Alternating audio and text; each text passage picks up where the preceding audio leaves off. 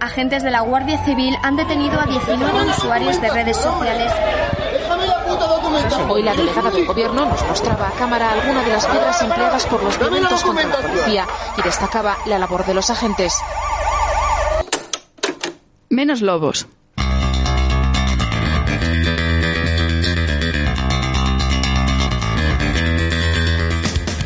Menos lobos. Radio libre contra la represión.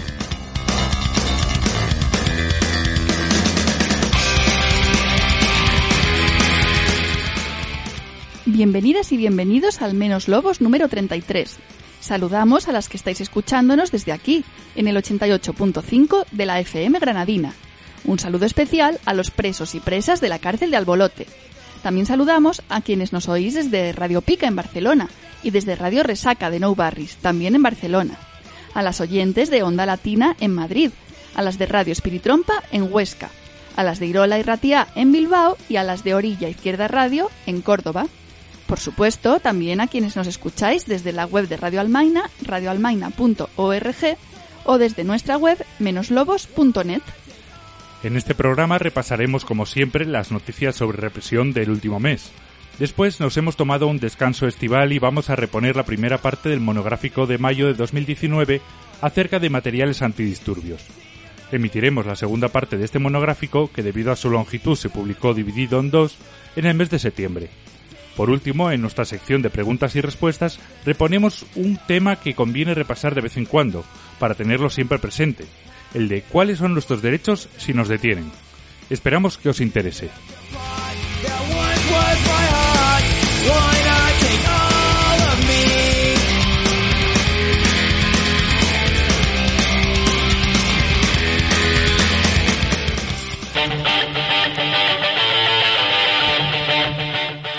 Noticias.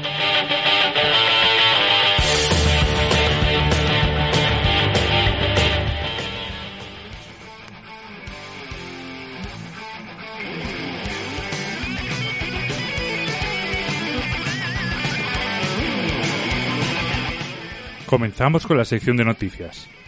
El 19 de julio, Victoria Varela y Juan Manuel Luna fueron detenidos en Écija, en la puerta de su domicilio, por la Policía Nacional, después de que ésta les pidiera identificarse por no llevar la mascarilla puesta y aunque acababan de bajar de su vehículo aparcado a pocos metros. La pareja denuncia haber sufrido graves malos tratos físicos y psicológicos, como puñetazos y amenazas sexuales durante su detención. Tras seis horas quedan en libertad con cargos acusados de desobediencia a la autoridad, el 22 de julio, el juzgado de primera instancia de Écija archiva la causa por falta de pruebas. El 22 de julio, dos jefes de los seis agentes de los Mossos de Escuadra de Manresa, investigados por la agresión racista a un joven el 10 de enero de 2019, rectifican ante asuntos internos su declaración inicial, en la que dijeron no poder reconocer a ninguno de los investigados en la grabación de los hechos. Ahora sí que pueden identificar a los Mossos que participaron en la agresión. El 23 de julio, Edurne LH, periodista del medio laem.org, declara en los juzgados de Iruña contra la Policía Nacional. Edurne fue una de las periodistas agredidas y detenidas por la policía en la manifestación Jaque a la Monarquía del 29 de marzo de 2014, tras lo que se le acusó de agresión a dos agentes, pidiéndole la Fiscalía seis años de prisión y 6.200 euros de multa después de ser absuelta en 2018, denunció a los agentes causantes del montaje por falsa denuncia y falso testimonio, motivo por el cual ha ido a declarar.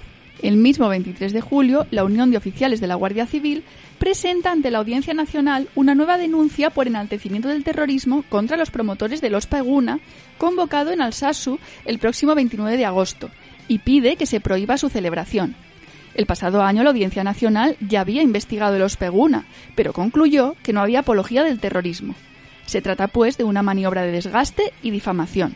También el 23 de julio, la Sala Segunda del Tribunal Supremo decide suspender la aplicación del artículo 100.2 del régimen penitenciario a la expresidenta del Parlamento, Carme Forcadell, que le permitía salir de prisión para hacer un voluntariado.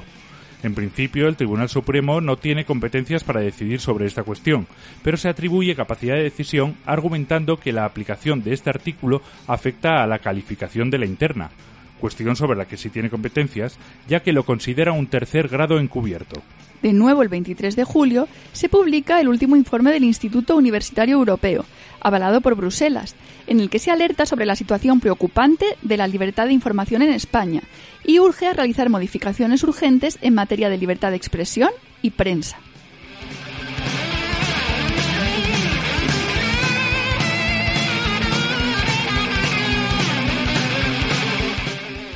El 24 de julio, los Mossos de Escuadra arrestan y suspenden de empleo y sueldo a un agente del cuerpo de la unidad de custodia de la comisaría del Escorts en Barcelona por el trato que había dado a un detenido el 22 del mismo mes. El agente, que ha quedado en libertad condicional con cargos, agredió al detenido propinándole numerosos golpes. El mismo 24 de julio, la Audiencia de Barcelona archiva definitivamente la causa contra Iñaki Rivera, director del Observatorio del Sistema Penal y els Drets Humans, tras dos años de proceso. Iñaki fue denunciado por la agrupación de los cuerpos de la Administración de Instituciones Penitenciarias y por comisiones obreras, por denunciar en TV3 las torturas y malos tratos que se dan en las prisiones catalanas. El 25 de julio, el juzgado de instrucción de Baracaldo archiva la denuncia presentada por Vox contra la consejera vasca de Seguridad Estefanía Beltrán Heredia y Sare Antifascista por las protestas contra un mitin de Vox en Sestao el 26 de junio.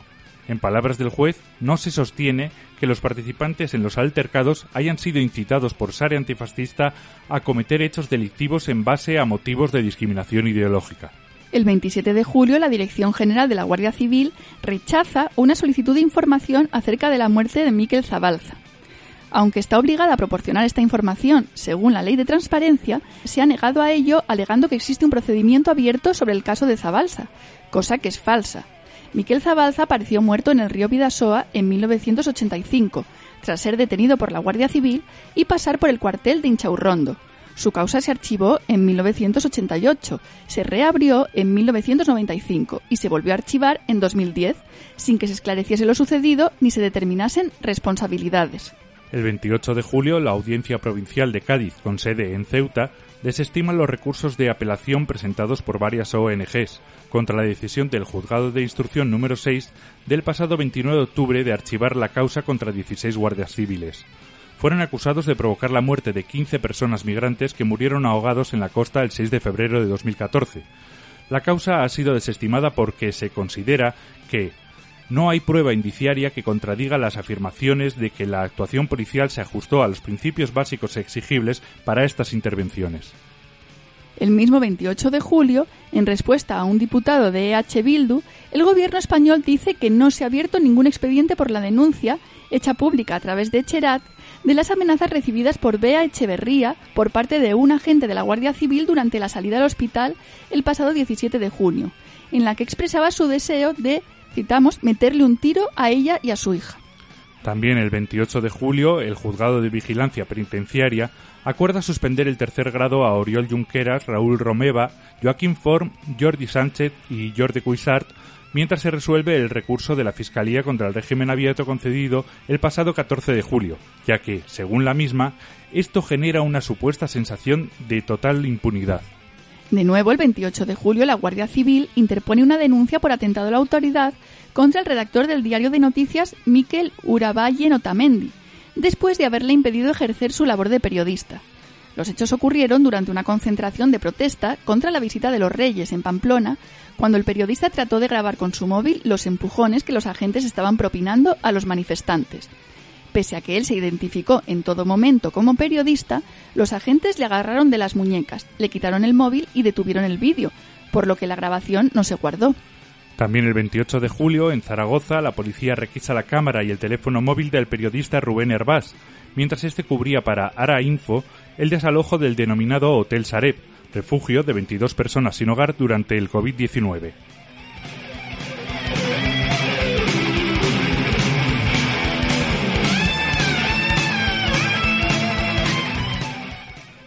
El 29 de julio es hallado muerto en su celda un joven de 33 años de edad en la cárcel de Alcalá Meco.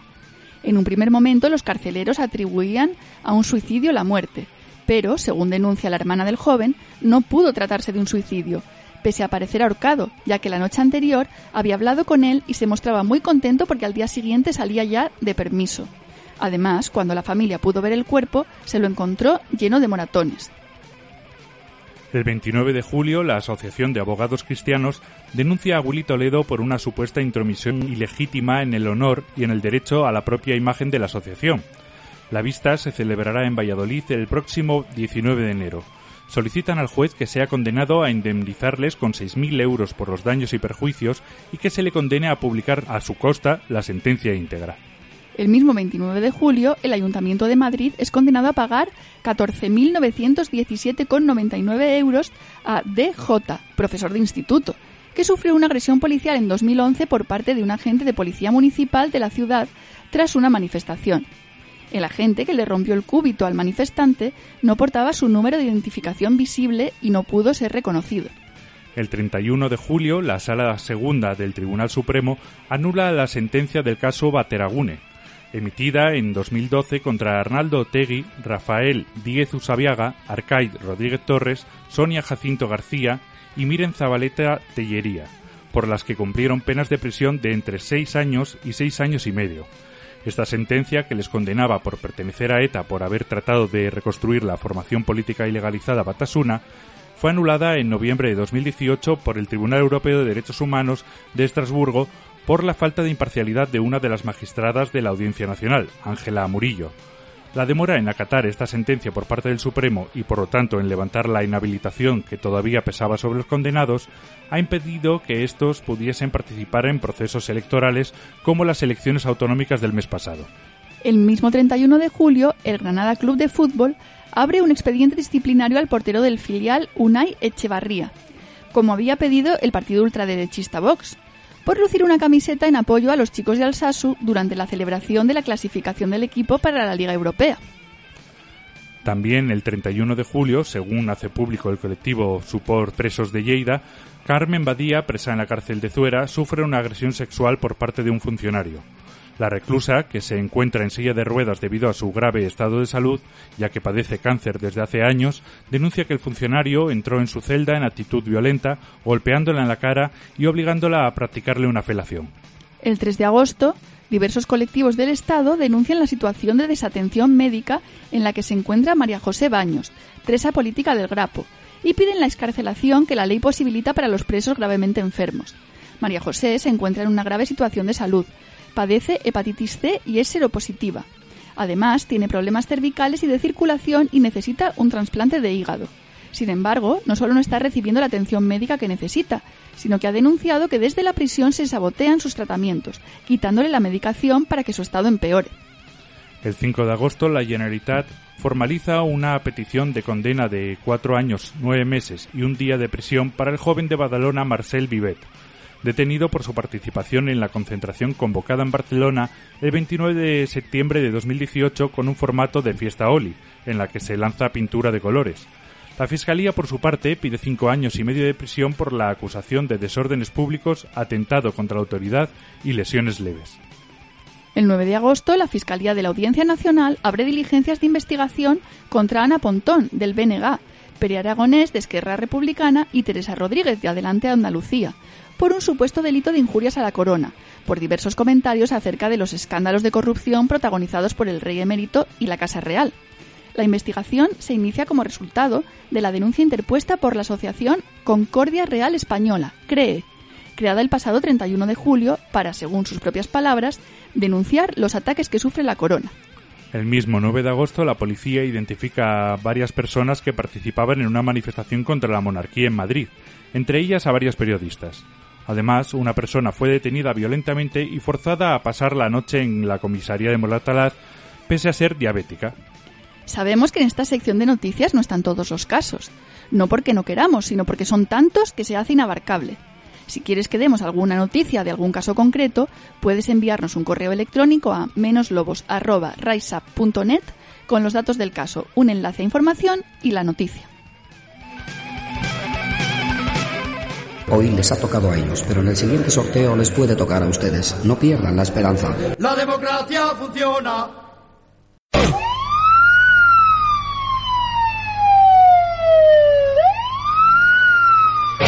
Ejemplo de brutalidad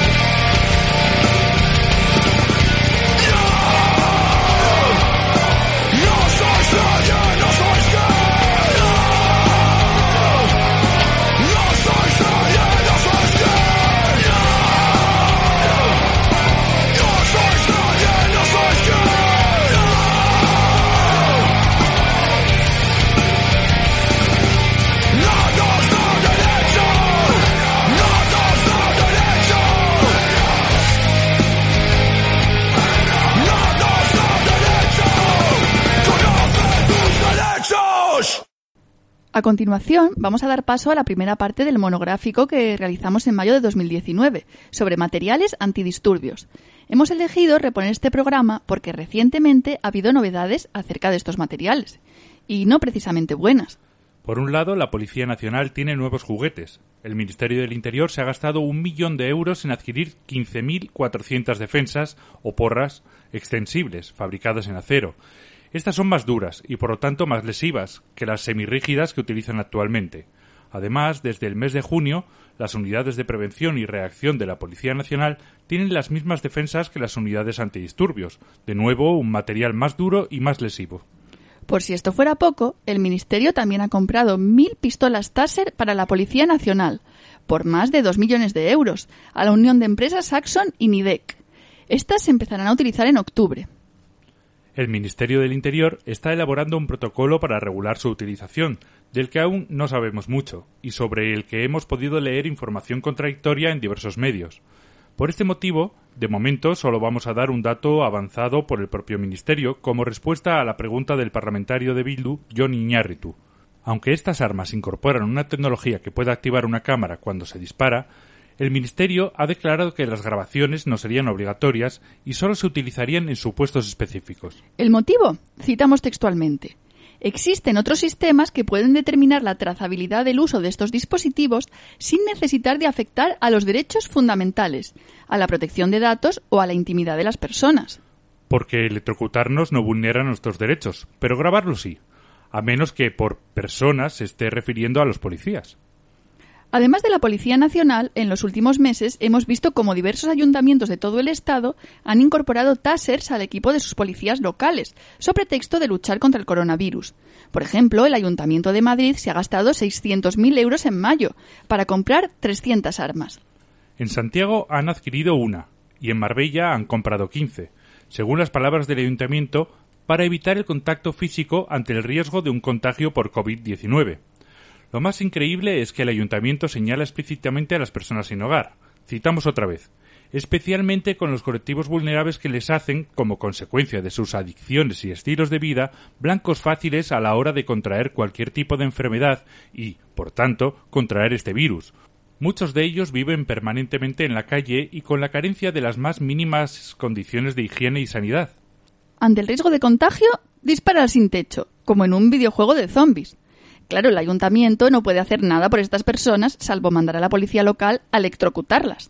Estos no son más que nuevos ejemplos de un proceso de incorporación de las pistolas Taser que ya estaba en marcha desde hace tiempo, y del que hablábamos en la segunda parte de este monográfico que repondremos en septiembre.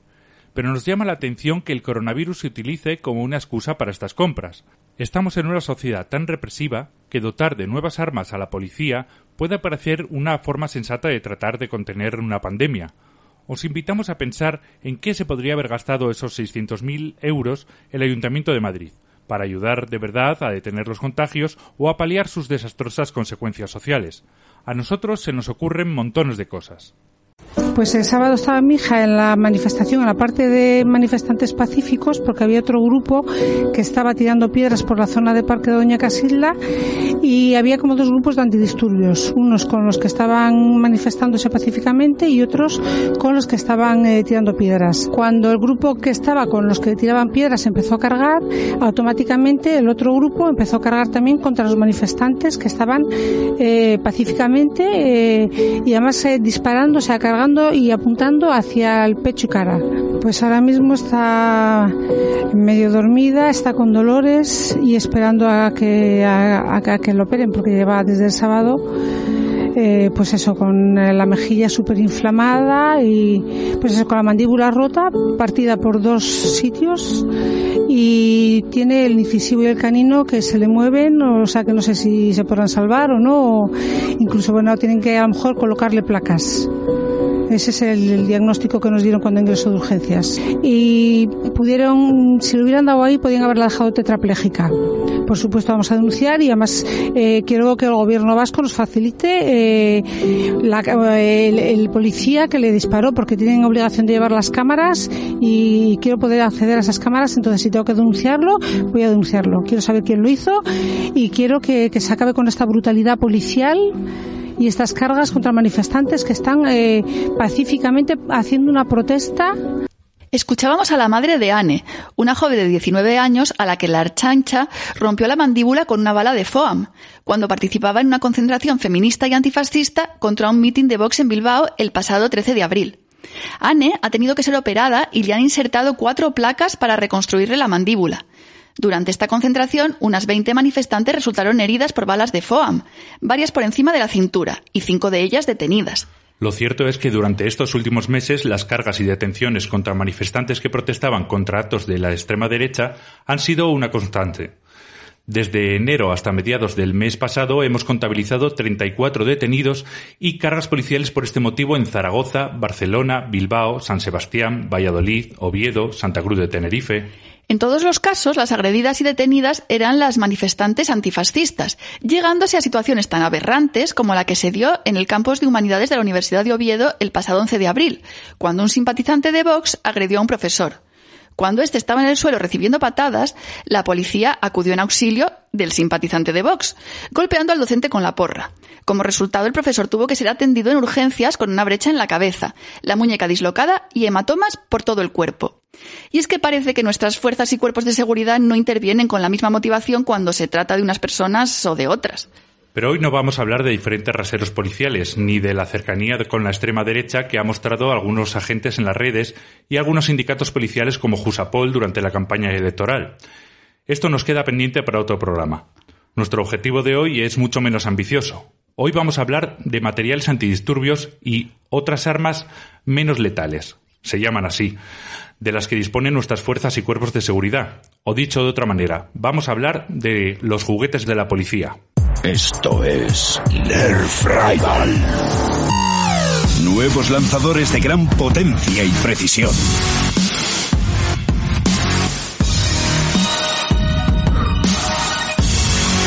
Lanzamiento de alto impacto con nuevas recargas de bolas podrás alcanzar una velocidad extrema de 30 metros por segundo. Nuevas Nerf Rival Apollo y Zeus. Experimenta la intensidad. Pero antes de empezar a hablar de estos materiales, vamos a ver muy rápidamente en manos de quiénes están.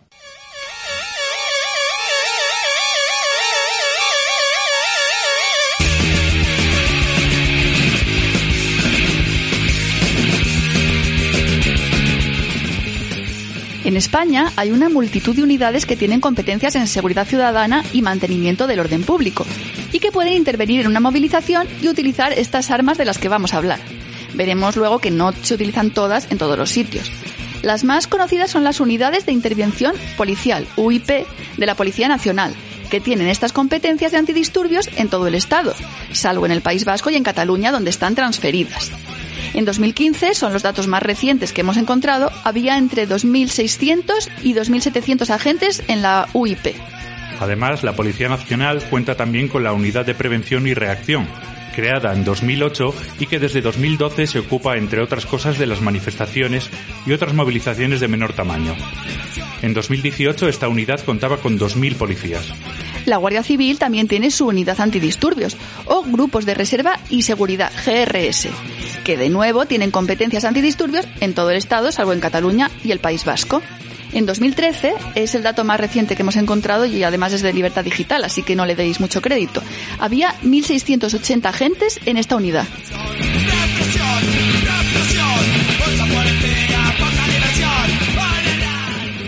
Por su parte, en el País Vasco, la Archancha tiene una unidad antidisturbios llamada Brigada Móvil, también conocida como los Belzak, por el color de sus uniformes. Belza es, significa negro en euskera. En 2018 había 187 agentes en esta brigada. Además, otros 220 agentes de la brigada de apoyo también realizan funciones antidisturbios apoyando, apoyando a esta brigada móvil.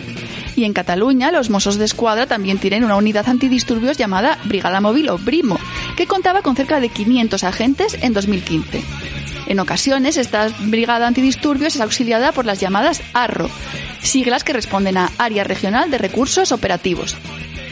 La División de Intervención de la Policía Foral en Navarra contaba en 2017 con 66 agentes antidisturbios, que no sustituyen a los de la Policía Nacional o la Guardia Civil, pero que son complementarios. Lo mismo pasa con la Policía Autonómica Canaria, que en 2016 tenía una mini unidad antidisturbios compuesta por nueve agentes. Y además de todas estas unidades, estatales y autonómicas, los ayuntamientos tienen bastante discrecionalidad para montarse sus pequeñas guardias pretorianas, dotando a su policía local de todo tipo de materiales antidisturbios.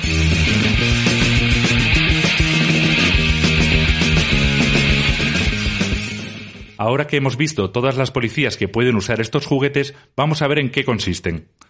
Estas armas, que suelen utilizarse, como hemos dicho, con fines antidisturbios, aunque no solo, están clasificadas como armas menos letales, para diferenciarlas de las armas de fuego con las que también cuenta la policía y otras fuerzas y cuerpos de seguridad. Esto de menos letales es muy poco tranquilizador, pero bastante descriptivo, porque estas armas matan menos, pero también matan. Si nos fijamos, por ejemplo, en las pelotas de goma, desde el año 1976 a comienzos de la transición hasta hoy han matado a 23 personas en el Estado español. De esas 23, 15 murieron ahogadas, una por caer de un balcón tras sufrir el impacto y el resto directamente por el daño causado por el disparo. Además, hay contabilizados 39 heridos graves en el mismo periodo, aunque probablemente haya más casos de personas heridas que no se conozcan porque no se hayan denunciado públicamente. ¿Qué son estas pelotas de goma? Probablemente las hayáis visto muchas veces. Existen de diferentes tipos, pero las que se utilizan en el Estado español, salvo algunas comunidades en las que se han prohibido o limitado, son proyectiles esféricos de caucho macizo, de aproximadamente 85 gramos de peso y 54 milímetros de diámetro, más o menos el tamaño de una pelota de tenis. Aunque a veces se dice que los diferentes colores de las pelotas responden a distintos niveles de dureza, al parecer esto no es cierto. Y los colores señalan el año de fabricación. Además, una circular de la Comisaría General de Seguridad Ciudadana de la Policía Nacional habla de dos tipos de pelotas, de distintas durezas. Unas para lanzar desde un mínimo de 75 metros y la otra de 25 metros. Estas pelotas de goma se disparan acoplando una boca especial, que se llama bocacha, a un arma de fuego. En el caso de la Policía Nacional suele ser una escopeta Franchi Benelli SPS 350 y en el caso de la Guardia Civil a un fusil ZETME C. Esta bocacha sirve también para lanzar botes de humo y gases lacrimógenos. A las bocachas de las escopetas de la policía se les puede acoplar un reductor de energía que tiene dos posiciones. Dos ventanas abiertas, menor potencia, y una ventana abierta, potencia intermedia.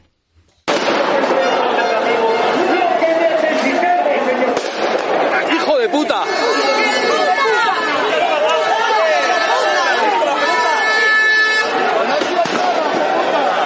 A ver, vamos a llamar aquí a alguien de SAMU.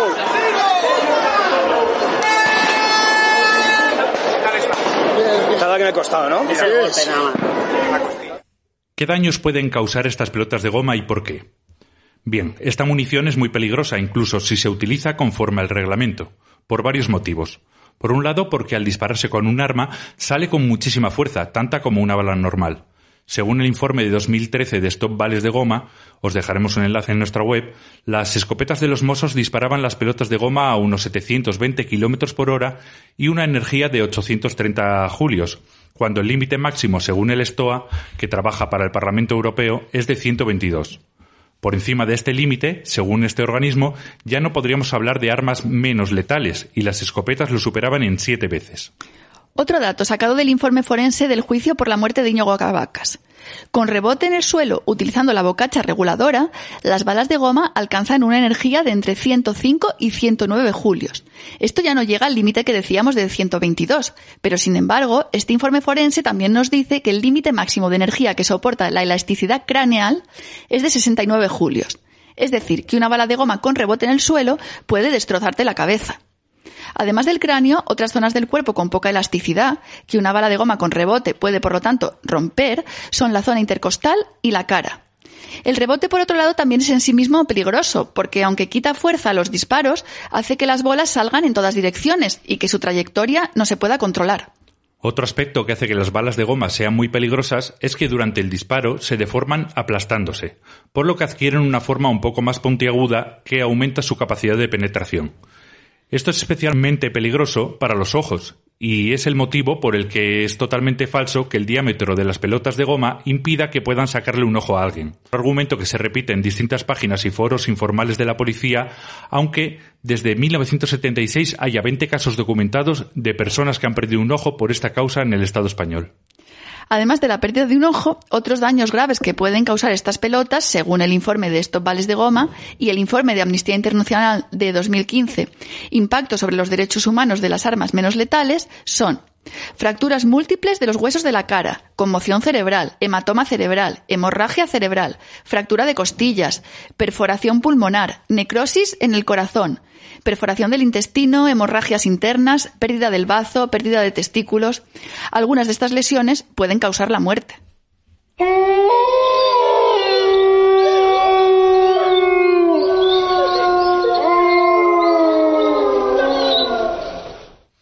Probablemente ya conocierais muchos de los datos que acabamos de dar.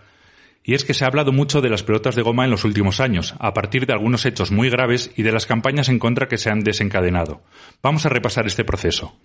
Aunque ya existían colectivos que pedían la prohibición de las pelotas de goma, este tema salta a los medios y se convierte en un tema de debate y preocupación más generalizado en el año 2012. Este es un año de intensas movilizaciones sociales. El 15M sigue muy activo, tienen lugar dos huelgas generales, el 29 de marzo y el 14 de noviembre, contra la reforma laboral, también las mareas, la marcha minera que llega a Madrid en julio, la primavera valenciana, el 25S o rodea al Congreso, en fin, innumerables movilizaciones en todo el Estado, contra los recortes en derechos sociales y en libertades que se han agudizado desde la crisis económica. La respuesta inmediata a todas estas movilizaciones consiste básicamente en represión policial en las calles que será seguida de multas administrativas, detenciones, procesos penales que se prolongan durante años y en 2015 la ley Mordaza y la reforma del Código Penal, claro. Es por esto que 2012 es un año negro en el uso de pelotas de goma en el Estado español. En este año, cuatro personas pierden un ojo. También hay casos de heridos graves, como por ejemplo este. Ha pasado casi un año desde que Consolación Baudín recibiera este pelotazo que le dejó un mes y medio en la unidad de cuidados intensivos del Hospital La Princesa de Madrid. Fue durante la marcha minera muy cerca de su casa en el Paseo de la Castellana. De, de un grupo de policías vi sacar una escopeta y me di la vuelta de refilón pensando que me iban a tirar y realmente la pelota me dio directamente aquí en la espalda. Durante este año Chelo ha intentado que su agresión llegase a la justicia sin obtener resultados. El Ministerio de Interior asegura que aquel 11 de julio hubo 8 detenidos y 76 heridos leves, pero ninguno grave. El juzgado de instrucción número 29 de Madrid aseguró que no había delito al no poder identificar al policía nacional que presuntamente realizó el disparo. Ninguna de las dos respuestas han dejado conforme a Chelo. Yo estoy acostumbrada a que este gobierno todo, con lo cual, ¿por qué no van a mentir en lo mío? No quieren reconocer una agresión brutal que les puede dejar en muy mal lugar. El caso llegó a juicio y a pesar de que aportó un vídeo en el que se veía cómo era disparada a bocajarro y caía inconsciente, la justicia archivó las diligencias con el apoyo del Ministerio Fiscal, porque no se pudo identificar al agente concreto que disparó. En marzo del 2014 su caso se reabre, pero en diciembre de ese mismo año se vuelve a sobreseer. Otro caso es el del joven de 19 años, Suban Nafarrate.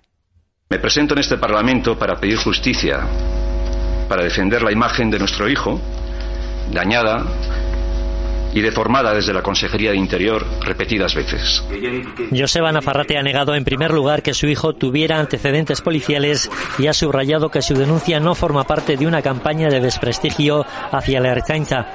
Respecto a los hechos sucedidos el día 29 de marzo, día de la huelga general, ha negado la versión de Interior.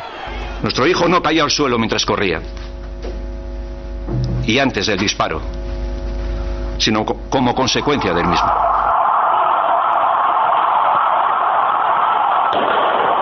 Nafarrate ha mostrado este vídeo grabado por un testigo de los hechos. Dice que en él se aprecia que su hijo no forcejeó con el agente y que no existe ningún grupo que acose a la Ertzaintza. Nafarrate sostiene que Shuban recibió el pelotazo a unos 5-7 metros de distancia y que posteriormente fue apaleado en el suelo. Por último, Joseba Nafarrate ha pedido que se mejoren los protocolos a las personas agredidas y que se dejen de usar pelotas de goma. Subán estuvo seis días ingresado con traumatismo cráneoencefálico y sufrió un derrame cerebral. En cuanto al juicio por estos hechos, a pesar de los vídeos, pruebas balísticas y testigos aportados, a algunos ni siquiera se les llamó durante el juicio, la causa fue sobreseída en 2014 y su recurso desestimado. Además, se condenó al joven a pagar las costas del juicio y la jueza de instrucción abrió contra él un procedimiento por presunta desobediencia a la archancha. No fue a cundir el ejemplo de denunciar las agresiones policiales. Pero el caso de herida más conocido fue el de Esther Quintana, que fue disparada por los Mossos en Barcelona durante la huelga general del 14 de noviembre. Os dejaremos el enlace al vídeo Perder un ojo en el que cuenta su caso. Vamos a escuchar unos fragmentos leyendo los subtítulos, porque está en catalán. Jo estava allà amb el Lluís que creuant el passeig de Yo estaba allí con Luis y recuerdo que cruzando el Paseo de Gracia me giré para no perderlo, para no perderme yo. Y vi que estaban allí los furgones y los policías. Y entonces fue cuando noté el impacto en la cara. Mucho daño y bueno, indescriptible. Indescriptible. Pensava, no, no pot ser. Pensaba, no puede ser, me han dado, no puede ser. Eh, De seguida dir... Enseguida le dije, Luis, Luis, que me han dado, que me han dado. Me puse la mano en la cara la la y bueno, ya está. Y no... i... Gritando, él me miró y yo le dije, no tengo ojo, no tengo ojo. Y él me dijo, sí. Cridant. Ell me va mirar Y bueno, supe desde el primer momento que el golpe que me habían dado era muy fuerte. i me va dir sí. Me va, bueno, va ser el, el, el, el primer moment que ja fe, sabia que el cop que m'havien donat era molt fort. Ningú de l'administració eh, s'ha interessat Nadie de la administración se ha interesado por mí. Ni siquiera me han escrito ni un mensaje de texto, ni un correo, ni una llamada. Ninguno se ha personado allí en el hospital para interesarse por mi, por mi estado de salud, por cómo estoy, por lo que me ha pasado o lo que sea. o el que fos.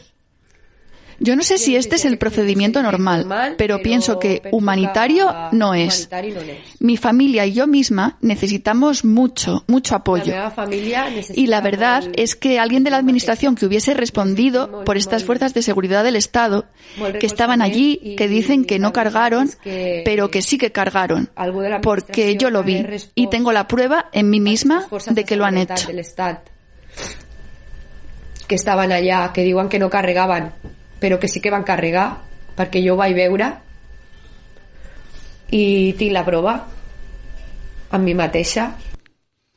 En 2016, después de cuatro años, Esther Quintana logró finalmente que se imputase a un subinspector y a un escopetero de la Brigada Móvil por la lesión que le dejó sin un ojo. Entre tanto, la versión de los Mossos y la Consellería Interior cambió varias veces, negando los hechos y obstaculizando el caso en todo lo posible, hasta el punto de que los Mossos de Escuadra encargaron la investigación al mismo subinspector imputado. Finalmente, Con secuelas muy visibles de lo que le pasó la noche del 14 de noviembre de 2012, Esther denuncia que los propios Mossos no hayan colaborado en la investigación. No sabemos si es porque no quieren o porque no pueden, pero el caso es que aquí hay un, hay un problema. Y asegura que la sentencia que absuelve a los dos agentes acusados de lesionarla es injusta. Pensamos que no se está haciendo la justicia que necesitamos, que la investigación que podía haber sido más eh, exhaustiva por parte de la Consejería de Interior y por los Mossos no lo ha sido. La sentencia ratifica que los Mossos le dejaron sin ojo. Tanto las partes acusadoras como las defensas aceptan que fue un proyectil policial el que impactó en el ojo de Esther Quintana, provocándole la pérdida del mismo. Pero el tribunal considera que no hay pruebas suficientes para condenar al subinspector y el escopetero de la brigada móvil porque no se puede determinar qué impactó exactamente en la víctima ni quién lo disparó.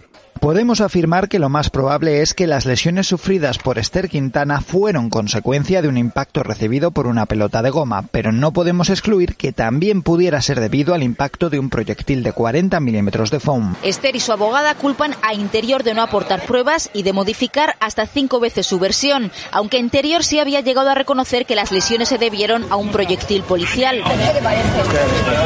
Aunque la Fiscalía pedía una pena de dos años de prisión y cuatro de inhabilitación para los Mossos acusados, con esta sentencia, que Esther no sabe si recurrirá, nadie pagará por la pérdida de su ojo. Sin embargo, el caso más grave de ese año no tuvo lugar en una manifestación, sino en una fiesta. El 9 de abril de 2012 murió Íñigo Cavacas, asesinado por una bala de goma disparada el 5 de abril por la Erchancha, cuando celebraba la victoria del Athletic en una zona de bares de Bilbao. La unidad de seguridad ciudadana recibió una llamada sobre unas personas peleándose y cargó indiscriminadamente con pelotas de goma sobre toda la multitud que estaba en la calle celebrando y que se encontraba además atrapada porque la calle no tenía salida. Íñigo Cavaca recibió un pelotazo en la cabeza y murió cuatro días después en el hospital de Basurto. Escuchamos a un testigo de los hechos. La entrevista es más larga, os dejaremos un enlace. Es un día de partido, que pues eso, un partido que había sido declarado de alto riesgo, pero que no hubo ningún incidente. El partido se celebró, salimos y como hacemos muchas veces, pues venimos a la zona de Pozas y de María Díaz de Aro, pues eso, a tomar unas cañas y a celebrar la victoria. Bajaron, sin ningún aviso de nada, empezaron a cargar, empezaron a disparar y eso, simplemente cuando nos dimos cuenta de que, de que, de que había un compañero que había caído y que estaban chillando, que tenían un pelotazo, pues mi amigo y yo simplemente salimos a decirles a los erchañas por favor que pararan, que llamaran a una ambulancia. Como ya estaban entrando al callejón después de la carga y eso, nosotros claro no podíamos salir, era salir, nos podíamos llevar un pelotazo. Intenté entrar a Rico, la persiana estaba cerrada, la persiana estaba cerrada, pues ya la archaña estaba entrando y me cogieron ahí al lado de Íñigo, me cogieron ahí, pues me empezaron a dar unos porrazos, ahí cogí, intenté parar y decirles por la que suelo hacer, la de soy de Santander, que no entiendo lo que pasaba, pues, pues no entendía lo que pasaba y eso. Y pues ahí pararon, luego vino la ambulancia, entre tanto sí que hubo una falta de respeto hacia Íñigo, la archaña riéndose, comentando entre ellos, estábamos pidiendo por favor que, que, que pidieran una ambulancia, cada vez que alguien se levantaba a pedir una ambulancia, la única respuesta de la archaña era darles de hostias. El año siguiente, el jefe de la comisaría que despegó las furgonetas, Jorge Aldecoa, fue ascendido a jefe de Archancha. Y en enero de 2018, seis años después, sin que se hubiese celebrado todavía el juicio por la muerte de Íñigo, el jefe de operaciones responsable de las cargas llevó a juicio a la abogada de la familia Cavacas y a los diarios Gara y Naiz, que habían publicado la grabación de la emisora policial en la que se escuchaba dar la orden de cargar. Esta grabación. A ver, le repito las órdenes para que queden bien claras. Se lo acabo de comunicar al suboficial de grupo que está trabajando entran al callejón con todo lo que tenemos, entran a la Rico, controlan la situación y los que haya eh, que puedan ser posibles agresores se les controla o se les echa y se toma toda la posición. Suave, suave, suave, suave, suave. A ver, Huarteco, manda un alfa, manda un alfa aquí, hay una persona herida. Es un ciudadano, sí, no sé si un pelotazo se ha desmayado, no sé. Vale, vale, se habrá desmayado. El Erchaina le reclamaba 777.000 euros por daños y perjuicios. Afortunadamente esta demanda no prosperó, pero sí que se admitió a trámite y el juicio se celebró. Y se celebró meses antes del juicio por la muerte de Íñigo. Nos parece increíble. Por fin, en octubre de 2018, se celebra el juicio de Íñigo, seis años y medio después de los hechos y sin respaldo de la Fiscalía, que solicitaba primero el archivo de la causa por no poder identificarse al autor concreto del pelotazo de goma y luego la absolución de los seis Chinas imputados. Escuchamos parte de un resumen de la ETV. Durante el juicio se escucharon versiones contradictorias era de una zona de fiesta y de pasarlo bien. Habíamos ganado y toda la gente estaba contenta y celebrándolo. Ambiente festivo en boca de los testigos. ¡Brava, brava! Todo lo contrario, según la Arzainza había una encerrón hacia la Archancha por parte de unos radicales. Botellas tanto de plástico como de cristal. Un ataque que yo calificaría como premeditado. Ahora el tribunal considera no acreditado el lanzamiento de objetos contra la Arzainza y es más, responsabiliza a la policía vasca del incremento de la tensión en la zona. Y al de nada se bajaron y empezaron a disparar como cachas. Y disparaban y disparaban y disparaban. Con la escopeta en horizontal apoyada sobre el hombro. ¿Cómo disparaban? De frente. Os leemos parte de una crónica del diario público que relata la declaración de otro testigo. La chica catalana ha contado que los erchainas se colocaron en línea recta y apuntaron para disparar de frente hacia la plazoleta y por ello ha manifestado. Tenían una actitud como si estuviesen fusilándonos. Ha relatado que sonaron alrededor de 20 detonaciones y que al ver a Íñigo en el suelo acudió a socorrerle mientras continuaba el lanzamiento de pelotas de goma. Intentó taponar el fuerte impacto que tenía el joven en la parte posterior de la cabeza, con un coágulo de sangre del tamaño de un puño, mientras sangraba de un oído y convulsionaba, cuando un agente le tiró del brazo y le exigió que le dejara. ¿Cómo se puede exigir y amenazar a una persona para que deje de atender a un herido? Ha contado entre sollozos y muy afectada al recordar la escena. La sentencia también declaraba que la carga policial no debería haberse producido. Según la sentencia, la decisión de cargar no estaba justificada y con ello se vulneraron la normativa y los protocolos de actuación en situaciones de orden público. Apunta el tribunal que las reducidas dimensiones del callejón, la ausencia de vías de escape y la gran afluencia de personas hacían del todo desaconsejable una carga porque podían provocar situaciones de pánico, además del riesgo directo para las personas, tal y como ocurrió y señala también que las investigaciones sobre la muerte de Íñigo no se llevaron a cabo correctamente. La sentencia también repara en el descontrol y en la descoordinación de los agentes y los mandos de la Arzainza. Descoordinación el día de autos y después. Si habéis disparado, por favor, decidme qué pistola habéis, de, qué escopeta se ha disparado. Había gente que me lo decía, pero claro, en el follón me dice uno que sí, otro que no, otros no me decían nada. Sí, pero usted limpió todas. Sí. El tribunal considera que la Arzainza llevó a cabo una investigación deficiente sobre lo ocurrido y es más, concluye que la policía vasca impidió que se realizara cualquier prueba. Pruebas con las que, según el tribunal, se hubiera podido conocer quién fue el autor del disparo que causó la muerte de Íñigo Cavacas. Pero pese a que la sentencia parece dar la razón a la acusación, el tribunal absolvió a todos los agentes imputados salvo al oficial, condenado a dos años de cárcel, donde no entrará por no tener antecedentes, y cuatro años de inhabilitación, que no se aplican en la práctica porque ya está jubilado. Se da la circunstancia de que el llamado Ugarteco, el jefe de operaciones que dio por radio la orden de cargar que hemos escuchado antes, ni siquiera fue imputado en el caso. La familia anunció en noviembre de 2018 que recurriría la sentencia al Tribunal Supremo. Escuchamos a Manuel Cavacas, el padre de Íñigo. No, no, no está mal de todo, pero no nos quedamos satisfechos, no nos podemos quedar satisfechos porque pedíamos a, a seis y ando a uno y que está jubilado además y tal y no es, no, no lo creo que, que sea justa. Pero, bueno, como bien ha explicado Ione, la sentencia recoge mm, más que lo que, que la condena esa, ¿no? Y, en eso esperamos que, que podemos, podamos eh, seguir trabajando en ello para que esos que no están, que la misma jueza dice, reconoce que no, no están por el procedimiento de la instrucción que no se hizo correctamente, pues para que eh, puedan aparecer todos esos que creemos que deberían haber estado ahí. Como, bueno, como todo el mundo sabe, los responsables policiales y, y políticos también, que también lo sabía.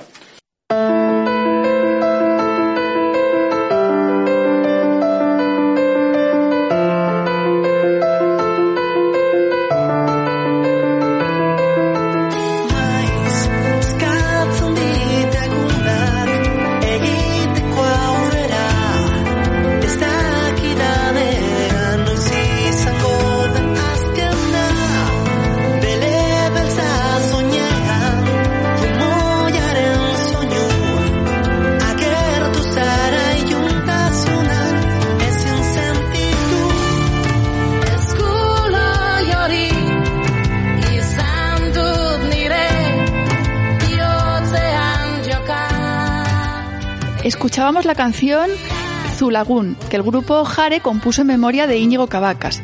Porque si casos como este, como el de Esther Quintana, han tenido tanta repercusión, ha sido porque desde el primer momento han contado con la solidaridad de muchísima gente, que además se ha organizado para lograr que estos casos no se olvidasen, para exigir que se hiciese justicia y para conseguir que las pelotas de goma se prohibiesen y que esto no volviese a pasarle a nadie nunca más. En el caso de Íñigo, la plataforma Íñigo Gogoan, que abarca medio centenar de organizaciones sociales de Vizcaya. En Cataluña se crea la campaña Ojo con tu ojo para denunciar el caso de Esther Quintana. Esta es respaldada por el colectivo Stop Vales de Goma, grupo creado por varios heridos y mutilados por las pelotas de goma y distintos colectivos solidarios que ya desde 2009 estaban haciendo un trabajo de apoyo, acompañamiento y sobre todo de concienciación social y denuncia. Es el trabajo de estos colectivos el que logra dar visibilidad a estos casos y que tenga que debatirse a nivel institucional el uso de las pelotas de goma. Y es el trabajo de todas estas personas el que logra una victoria muy importante, la prohibición de las pelotas de goma por el Parlamento de Cataluña. Los Mossos de Escuadra dejan de utilizarlas a partir del 30 de abril de 2014. Apenas un mes después, Manuel Prat, el director de los Mossos, que negó siempre que se hubiesen producido disparos de pelotas de goma en la huelga del, 14N, perdón, cuando Esther Quintana fue herida, se ve forzado a dimitir. Sin embargo, los Mossos seguirán utilizando las balas de FOAM.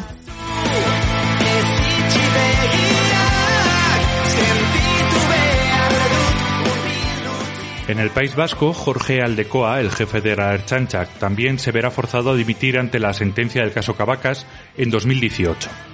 Además, aunque las pelotas de goma no llegan a prohibirse, sí que se restringe parcialmente. Desde enero de 2013 solo pueden utilizarlas los agentes de la Brigada Móvil y de Refuerzo, antidisturbios, y supuestamente solo en ocasiones excepcionales.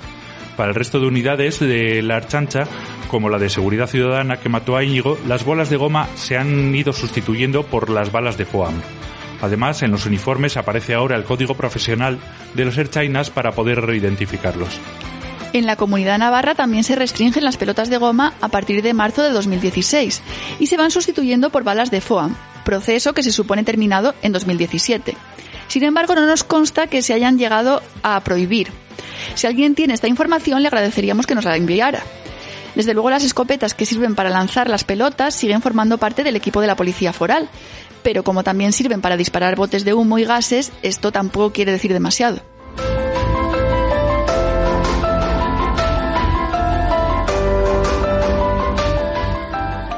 Hemos visto que esta campaña contra las pelotas de goma provoca su prohibición en Cataluña y una restricción parcial en el País Vasco y Navarra, ¿Y qué pasa con la Policía Nacional?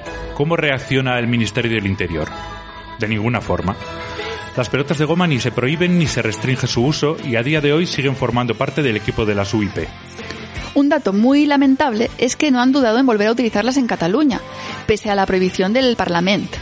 Sabemos que solo afectaba a los Mossos, que son la policía autonómica, pero aún así y el 1 de octubre, en las cargas de la Policía Nacional contra las personas que querían votar y ejercer su derecho a la autodeterminación, las pelotas de goma volvieron a destrozarle el ojo a una persona en Barcelona, a Roger Español.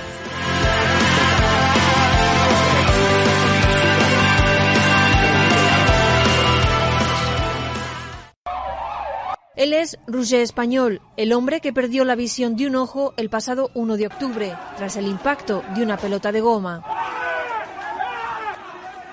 No estàvem fent res, estàvem esperant que marxessin. Eh, no sé ni com ni quan vaig, vaig sentir un tret i de seguida vaig veure l'impacte de la pilota a l'ull.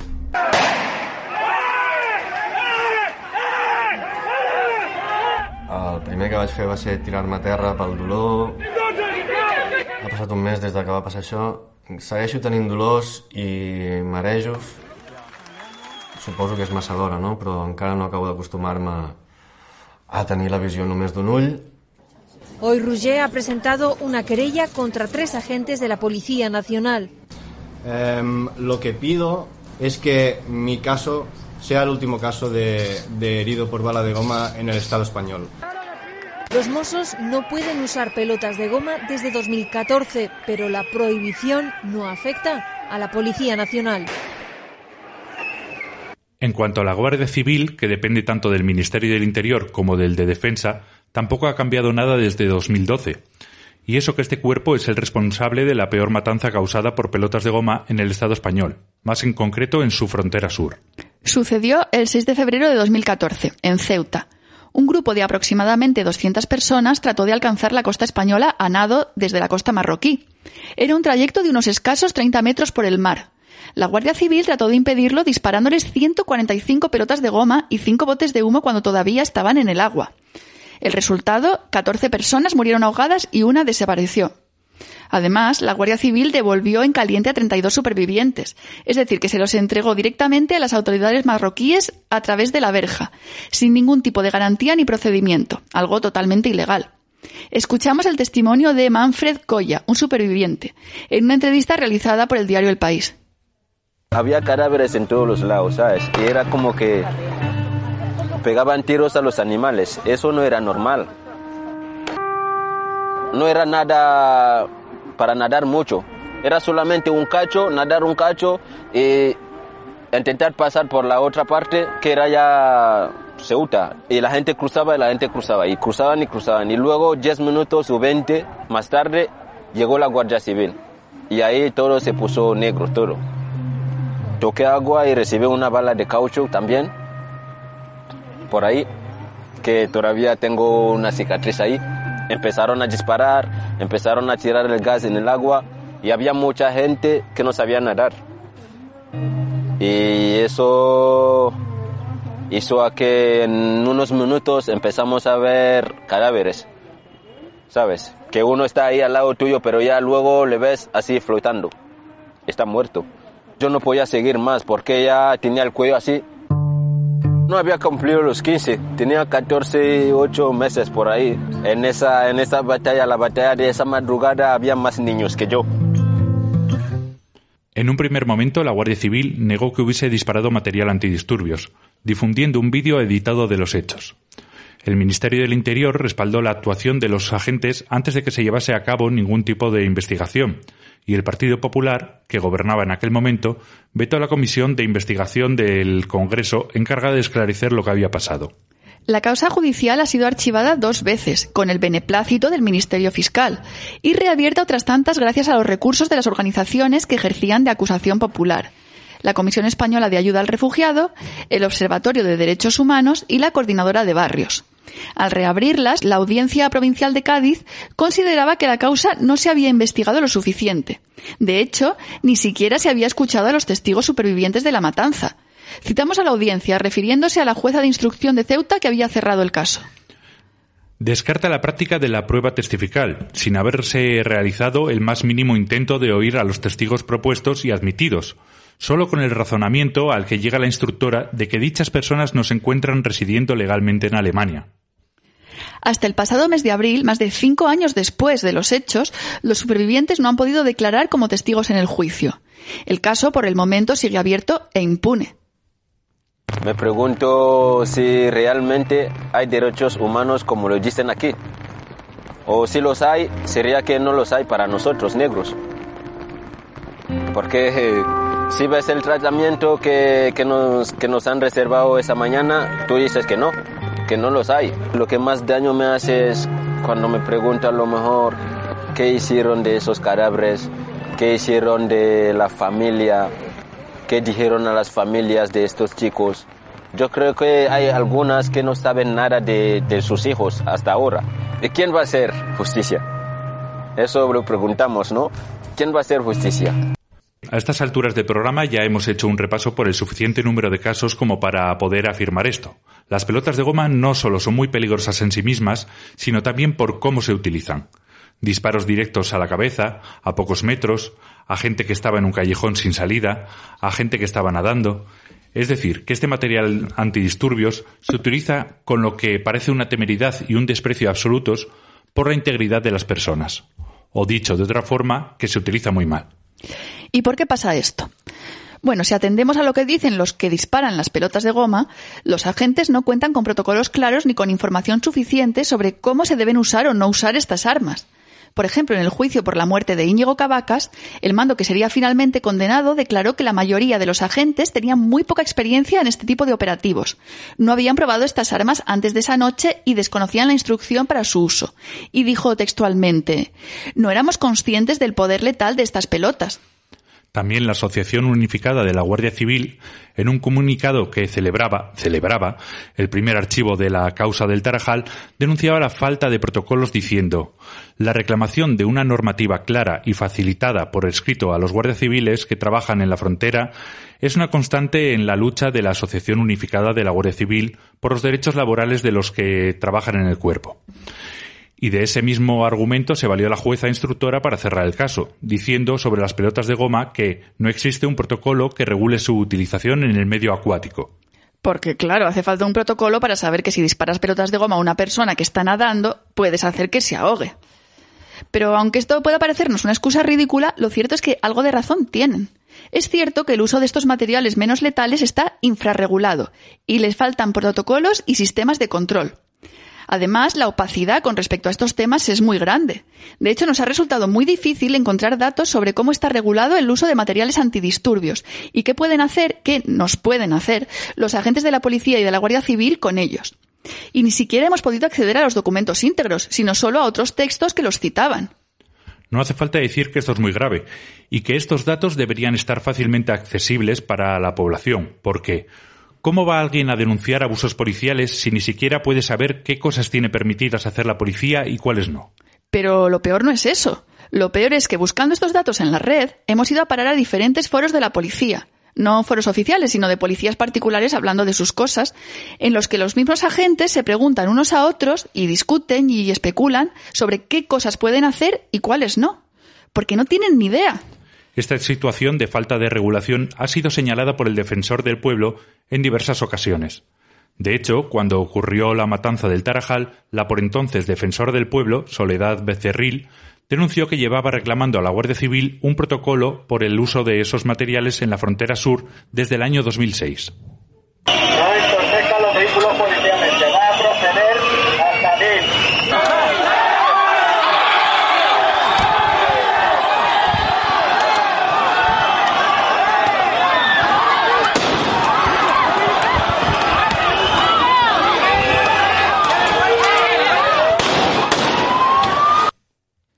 Además, según su informe de 2014, en 2013 la Defensora del Pueblo recomendó a la Secretaría de Estado de Seguridad, que depende del Ministerio del Interior y de la que depende la Policía, que elaborase un protocolo para el uso de la fuerza de las UIP en las grandes concentraciones de personas. El motivo era, y citamos textualmente, la actuación policial en las manifestaciones ha dado lugar a numerosas quejas sobre el uso excesivo de la fuerza por las unidades de intervención policial y la utilización del material antidisturbios contra los manifestantes. Y la Secretaría de Estado de Seguridad contestó que no, que no hacía falta un protocolo, porque, citamos textualmente, un protocolo no puede dar cabida a la diversidad de situaciones en las que los agentes policiales deben hacer uso de la fuerza, ni a la variada casuística de los modos en los que ello debe llevarse a cabo. Ese mismo año, la Defensora del Pueblo también se interesó por las pelotas de goma y otros medios antidisturbios como los botes de humo y los gases lacrimógenos, y solicitó a la Dirección General de la Policía un estudio sobre su lesividad e información sobre cómo estaban regulados. Y la información que tenemos sobre esta regulación nos llega a través de estos textos de la Defensora del Pueblo. Vamos a verlo. Al parecer, el uso de material antidisturbios por la Policía Nacional está regulado por dos textos.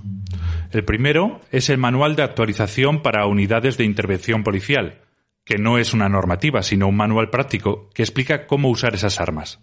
El segundo texto es una circular sobre el uso de material antidisturbios de la Comisaría General de Seguridad Ciudadana del 3 de septiembre de 2013, dirigida a todas las jefaturas superiores de policía.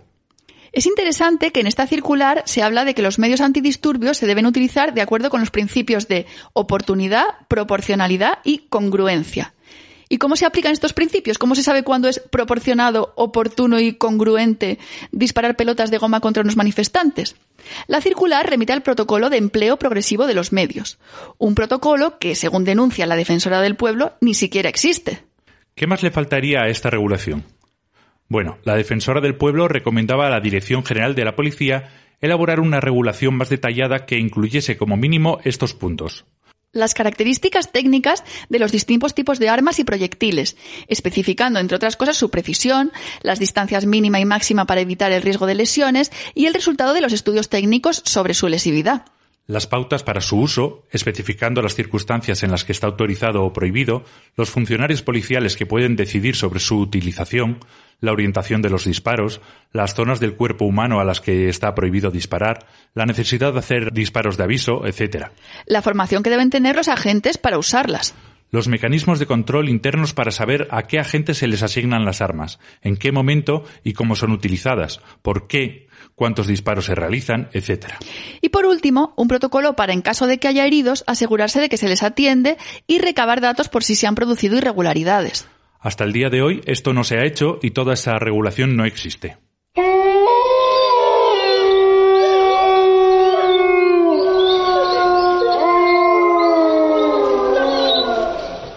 Hemos dicho que las pelotas de goma no solo son muy peligrosas, sino que además las fuerzas antidisturbios las utilizan de un modo que no minimiza el número de heridos, sino que lo favorece. Esto, en parte, se debe a la falta de protocolos claros sobre cómo se tienen que usar, pero también hay otro motivo, la impunidad. Según el diario.es, a día de hoy, de las 62 muertas y heridas graves por bala de goma en el Estado español desde la transición, el único agente condenado fue el oficial condenado por la muerte de Íñigo Cavacas. Este periódico señala, además, que solo ha habido otras cuatro sentencias condenatorias que condenaban a la Administración a pagar una indemnización. Y es que reclamar justicia contra la policía en el Estado español es muy complicado y arrastramos una cultura de impunidad desde la dictadura. Al fin y al cabo, la transición fue un gran pacto de impunidad. Para que os hagáis una idea, entre 2008 y 2013, 6.903 agentes de la policía y de la Guardia Civil se vieron implicados en presuntos casos de malos tratos y torturas a detenidos. Y de estos 6.903 agentes fueron condenados 47. No es el mismo caso que con las agresiones de los antidisturbios en manifestaciones, pero revela el mismo problema de fondo. Os leemos un fragmento de una entrevista a Jaume Asens, miembro de la Comisión de Defensa del Colegio de Abogados de Barcelona, sobre la dificultad de denunciar las agresiones policiales durante las movilizaciones. Llevar a un agente ante la justicia es una carrera de obstáculos y además los tribunales dan más credibilidad a los testigos policiales. Siempre se anuncian investigaciones internas, pero nunca se nos dice el resultado. Y es que hay un corporativismo terrible, una concepción desmedida de infalibilidad de los policías, añade. En muchas ocasiones, los abogados presentan en los juzgados pruebas de todo tipo, pero el juez, pese a que reconoce el delito, admite que no se puede identificar a la gente. Solo puedes averiguar quién ha sido si los propios cuerpos de policía facilitan el dato, pero encubren a sus agentes. Y estos casos no solo se enfrentan al corporativismo de los propios agentes, sino que, como denuncia Amnistía Internacional en su informe 1 de octubre en Cataluña, Obstáculos para la investigación para el uso desmedido de la fuerza, también tienen que enfrentarse a los responsables políticos, Ministerio del Interior, Conserjería del Interior de la Comunidad Autónoma, que como hemos visto en los casos que hemos repasado, en lugar de abrir una investigación interna y disciplinaria para depurar responsabilidades y para que no se vuelva a repetir, suelen hacer piña con los agentes, llegando a negar los hechos. En palabras de Amnistía, este tipo de afirmaciones antes de realizar ningún tipo de investigación interna cuando ha habido indicios de uso excesivo de la fuerza o uso incorrecto de material antidisturbio son preocupantes porque debilitan la posibilidad de que los funcionarios encargados de hacer cumplir la ley rindan cuentas de sus hechos. La Fiscalía, por su parte, también suele apoyar a los acusados cuando son policías. De nuevo citando el informe de Amnistía. Amnistía Internacional ha mostrado su preocupación por la falta de impulso procesal por parte de la Fiscalía en relación a la investigación del uso excesivo de la fuerza por parte de agentes de las fuerzas y cuerpos de seguridad del Estado, interesando en muchas ocasiones el archivo de las diligencias sin apenas ninguna investigación. Los jueces también suelen ponerse del mismo lado, dando, por lo general, mucha más credibilidad a la policía. Tampoco puede sorprendernos que adolezcan de la misma falta de cultura democrática que el resto de instituciones. Un ejemplo más muy llamativo sobre este sesgo de los jueces es el caso de Aingeruz Sudaire. Lo escuchamos. Familiares y amigos del vecino de Atarrabia, Aingeru Zudaire, han denunciado la impunidad que supone el archivo de la denuncia que presentaron contra el policía que durante la huelga del 26 de septiembre del 2012 le disparó una pelota en el ojo, lo que le provocó pérdida de visión. Sus familiares y amigos han calificado de irresponsable la sentencia de Otamendi, que exculpa a los policías y pone en el punto de mira a los sindicatos convocantes de la huelga. ¿A los sindicatos convocantes? Pues sí, habéis oído bien. El juez archivó la causa hasta tres veces, argumentando que la carga policial en la que el joven fue herido, de nuevo con un disparo directo a pocos metros de distancia, no fue imprudente y que, leemos textualmente, estas circunstancias hacen que no quepa hablar de ningún tipo de responsabilidad penal por el uso de material antidisturbios. Antes, al contrario, quizá el denunciante debería considerar la posibilidad de dirigir su reclamación frente a los organizadores de la reunión, es decir, a los sindicatos convocantes.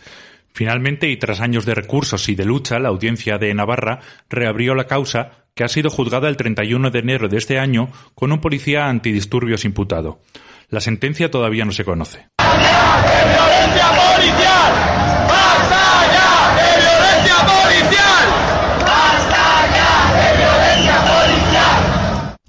Y hasta aquí la primera parte de nuestro monográfico sobre materiales antidisturbios o materiales menos letales. En este programa nos hemos centrado en las pelotas de goma, que desde la transición han matado a 23 personas y herido gravemente a 39 en el Estado español. Estas pelotas salen disparadas con una fuerza que supera ampliamente los 122 julios, límite que establece el Parlamento Europeo para considerar un arma no letal. Hemos repasado algunos de los casos más recientes que se han producido en los últimos siete años. Las movilizaciones en torno a algunos de ellos han logrado la prohibición de las pelotas en Cataluña y su limitación en el País Vasco y Navarra. Todos ellos tienen en común que las pelotas se utilizaron de forma muy imprudente, que las autoridades responsables negaron los hechos en un principio, que ni las fuerzas implicadas ni la Fiscalía ayudaron a esclarecer los hechos, que los procesos se han prolongado durante años y que todos los que ya se han resuelto han quedado impunes o prácticamente. Esto nos habla de dos problemas graves. Uno de ellos, la falta de preparación de los agentes y de regulación del uso de estas armas, que el defensor del pueblo ha denunciado en numerosas ocasiones. Otro, la cultura de impunidad heredada del franquismo, que atraviesa todas las instituciones. Si os ha interesado este monográfico, no os perdáis el del mes que viene, en el que seguiremos hablando de materiales antidisturbios. ¿Cómo están reguladas las pelotas de goma? ¿Y qué dice la legalidad internacional? ¿Qué son las balas de foam, que las sustituyen en algunos lugares? ¿Son realmente menos peligrosas que las de goma? ¿De qué otros inventos represivos, algunos muy futuristas, dispone la policía? ¿Cuánto dinero dedica el Estado a comprar estos juguetes? Esto y más en la segunda parte. Abogado, abogado, abogado, abogado. Abogado, abogado. ¿Estás ahí? ¿Estás ahí? Abogado.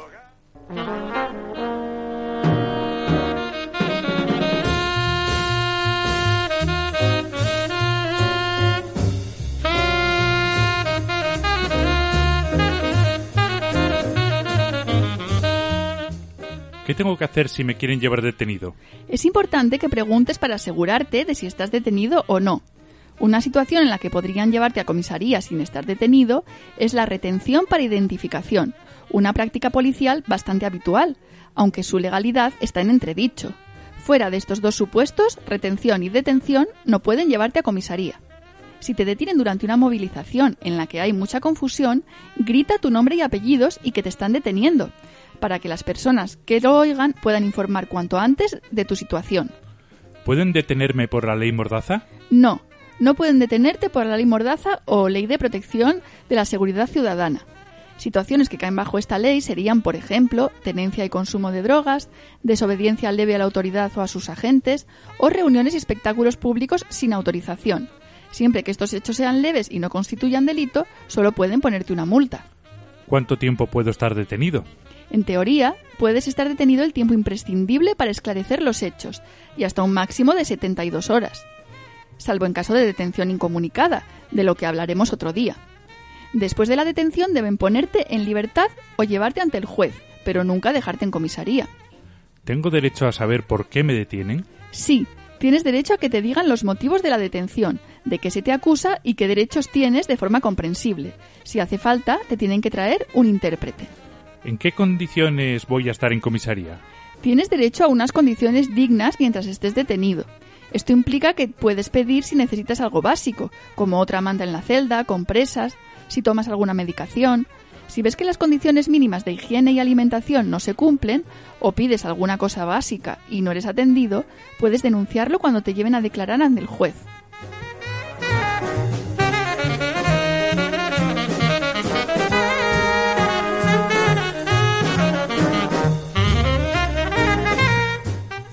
¿Estoy obligado a contestar las preguntas que me haga la policía? No, no lo estás. Tienes derecho a guardar silencio, a no contestar a todas las preguntas que te hagan, a no declarar contra ti mismo ni a declararte culpable. En la práctica, lo mejor y más recomendable es guardar silencio en comisaría y preparar con la abogada la declaración ante el juez. Y no solo es mejor que no declares en comisaría, sino que tampoco es conveniente que hables con la policía, ni siquiera de cosas que aparentemente no están relacionadas con la detención, porque pueden intentar sonsacarte y utilizarlas después contra ti. Aunque esto quizá haga que pases más tiempo en comisaría, es lo mejor. Tampoco te creas nada de lo que te diga la policía, porque es muy probable que intente confundirte. ¿Y si finalmente decido declarar en comisaría? ¿Qué debo saber? Si decides declarar en comisaría, aunque no es recomendable, tienes derecho a dictar tu declaración, a descansar si el interrogatorio es muy largo o no te encuentras bien, a pedir que te aclaren algún punto de la pregunta y a leer la declaración antes de firmarla. Si no estás conforme con cómo se ha recogido lo que has dicho, pide que se cambie antes de firmar. Es importante que firmes en todas las páginas y al final de cada párrafo, para evitar que se añadan cosas después. También tienes derecho a mentir, aunque no sea recomendable hacerlo. Si mientes, recuerda bien todo lo que has dicho. ¿Y si no estoy detenido, pero me llega a mi casa una citación para ir a declarar a comisaría? ¿Estoy obligado a ir a declarar? ¿Qué debo hacer? En este caso no se te ocurra ir a comisaría, porque podrían detenerte. Si quieres declarar algo, vete directamente al juzgado de instrucción.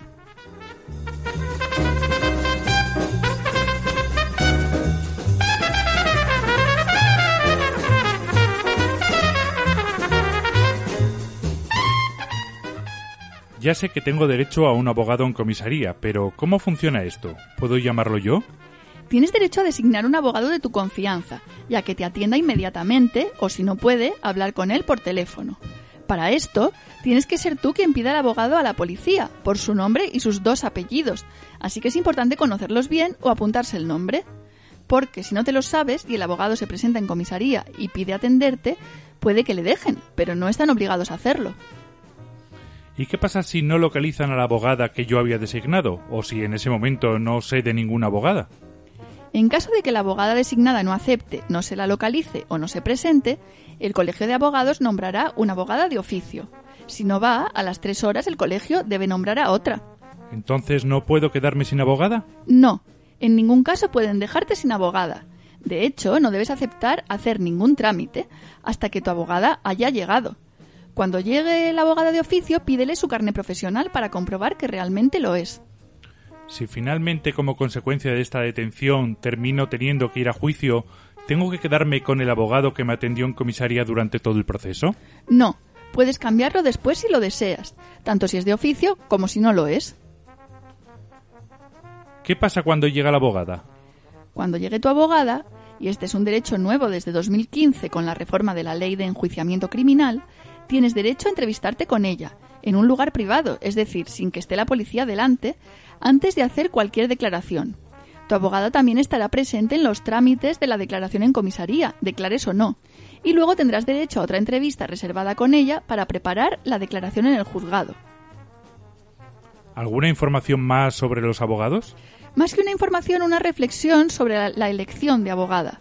Si es un caso de represión política y vas a querer llevar una campaña de denuncia pública, en nuestra opinión, no te vale de nada que sea la mejor penalista de la ciudad si no es una compañera. Es muy importante que entienda que tu caso se enmarca dentro de una lucha que es colectiva y que el objetivo no es solo sacarte a ti de ese embrollo, sino sacarte de una manera que suponga un avance para todas. Si no, te puedes encontrar con que su estrategia es totalmente opuesta a la de la campaña política, y esto es muy problemático.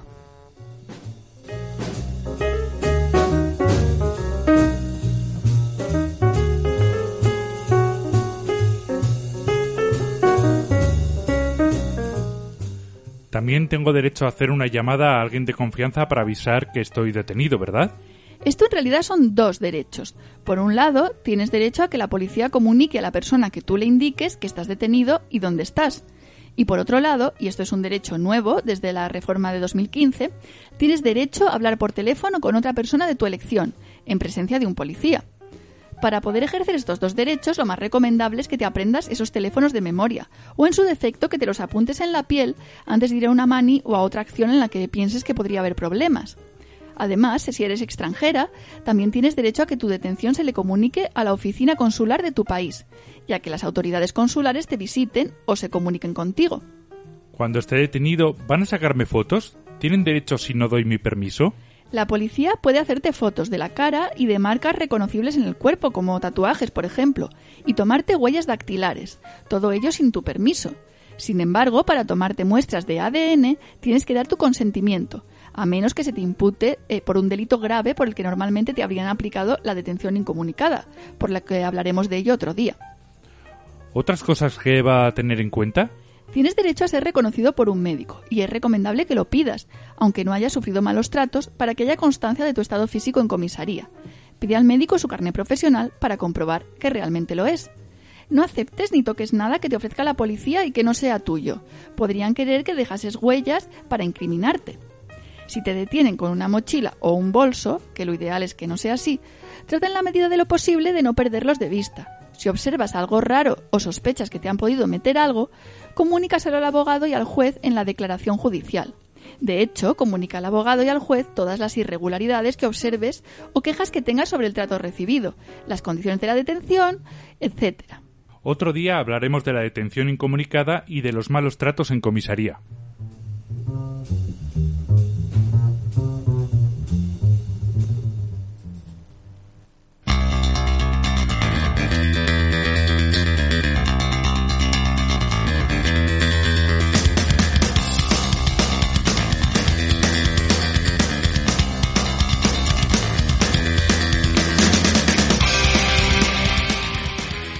Hasta aquí el programa de hoy.